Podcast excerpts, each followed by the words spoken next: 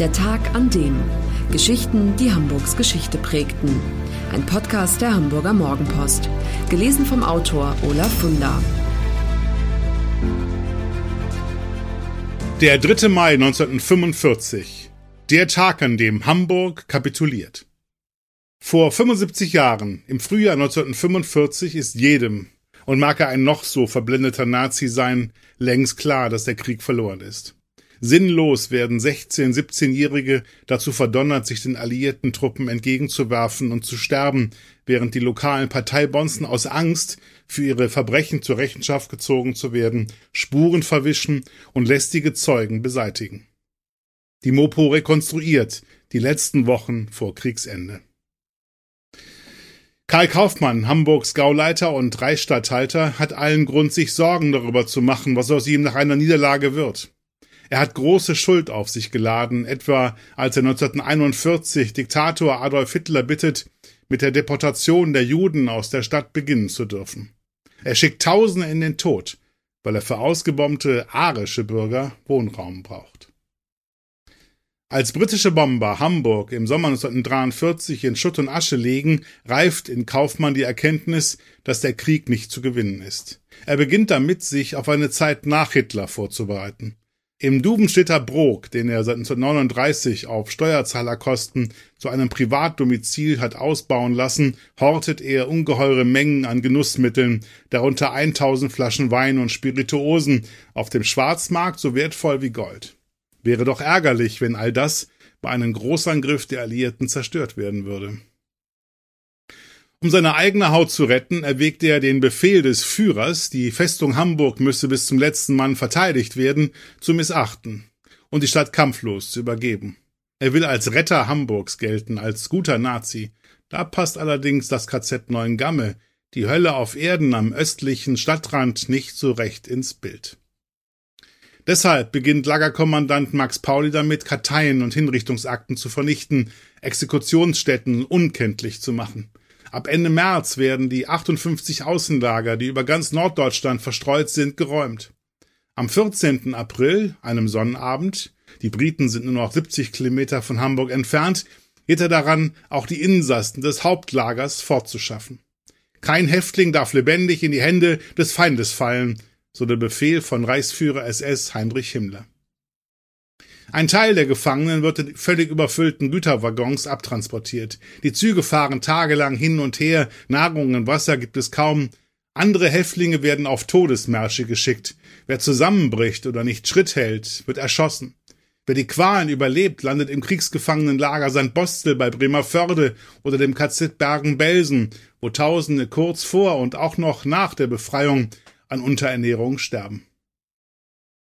Da zur Räumung des Hamburger Hauptlagers kein Ausweichlager mehr zur Verfügung steht, beschlagnahmt Karl Kaufmann den in Lübeck vor Anker liegenden Luxusliner Cap Arcona und den Frachter Thielbeck und verwandelt die Schiffe in schwimmende KZ. Halb verrückt vor Durst liegen 9000 Häftlinge in ihren eigenen Exkrementen in den Laderäumen. Zur selben Zeit kommt es zum vielleicht furchtbarsten Verbrechen in Hamburgs Geschichte.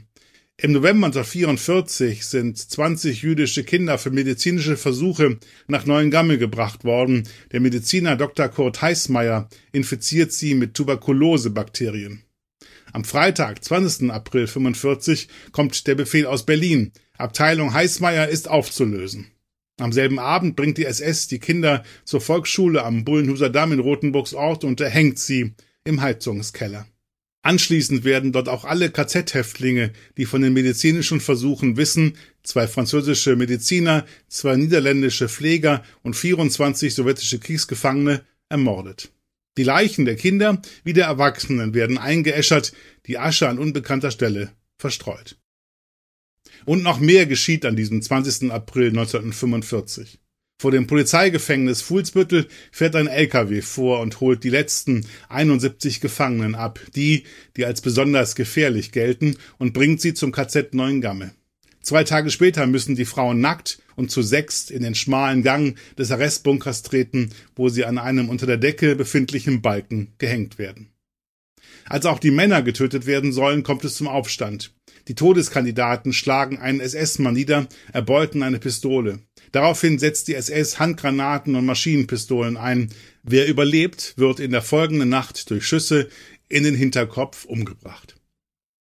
Die Leichen werden verbrannt, die Liste mit den Namen vernichtet, so dass heute die Identität nur der wenigsten gesichert ist. Darunter einige Mitglieder antifaschistischer Widerstandsgruppen und die Theaterschauspielerin Hanne Mertens. Sie hat auf einer privaten Feier das Lied Es geht alles vorüber, es geht alles vorbei angestimmt, aber die nächste Zeile des Textes geändert in zuerst Adolf Hitler und dann die Partei.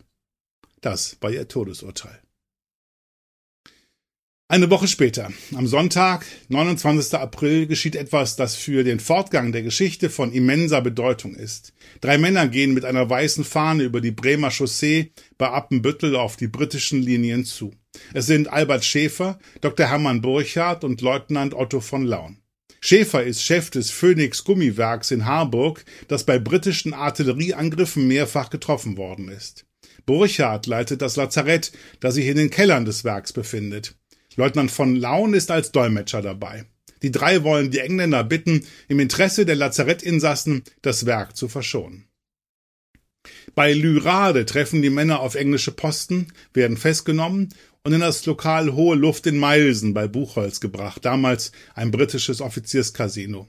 Captain Tom Lindsay, im Privatleben Musikprofessor in Oxford, empfängt die drei freundlich und sagt ihnen zu, das Lazarett künftig nicht mehr anzugreifen. Aber Lindsay will noch mehr. Er fordert die Männer auf, den Machthabern in Hamburg einen Brief des britischen Befehlshabers Louis Orlin zu überbringen. Schäfer ist dazu bereit.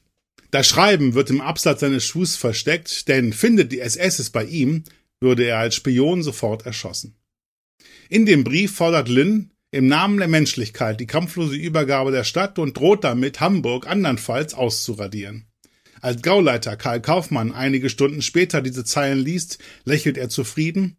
Das ist die Gelegenheit, auf die er gewartet hat. Am Montag, 30. April 1945, begeht Adolf Hitler Selbstmord. Kaufmanns Hoffnung, dessen Nachfolger Großadmiral Karl Dönitz werde einer kampflosen Übergabe Hamburgs zustimmen, erfüllt sich nicht. Im Gegenteil, Dönitz will, dass die Stadt weiter Widerstand leistet.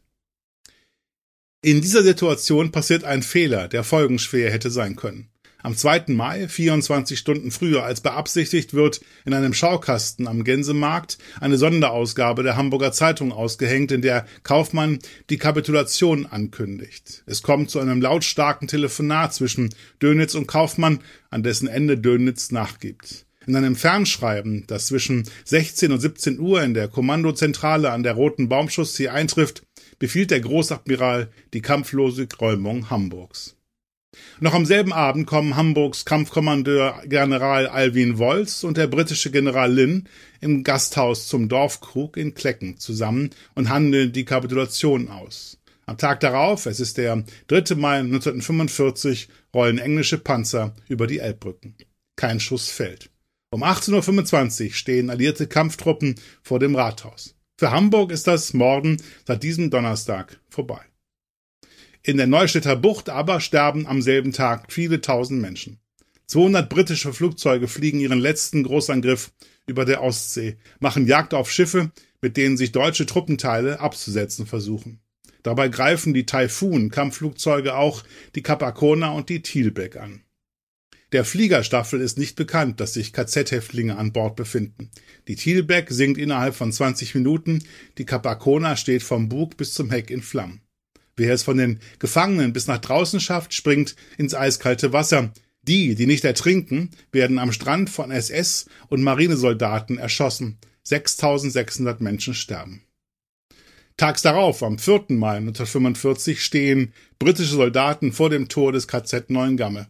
Andere Konzentrationslager haben die Briten in furchtbarem Zustand vorgefunden, etwa Bergen-Belsen, wo sich die Leichen stapelten und wo überall bis auf die Knochen abgemagerte Halbtote apathisch in den Ecken kauerten. In Neuengamme nichts davon.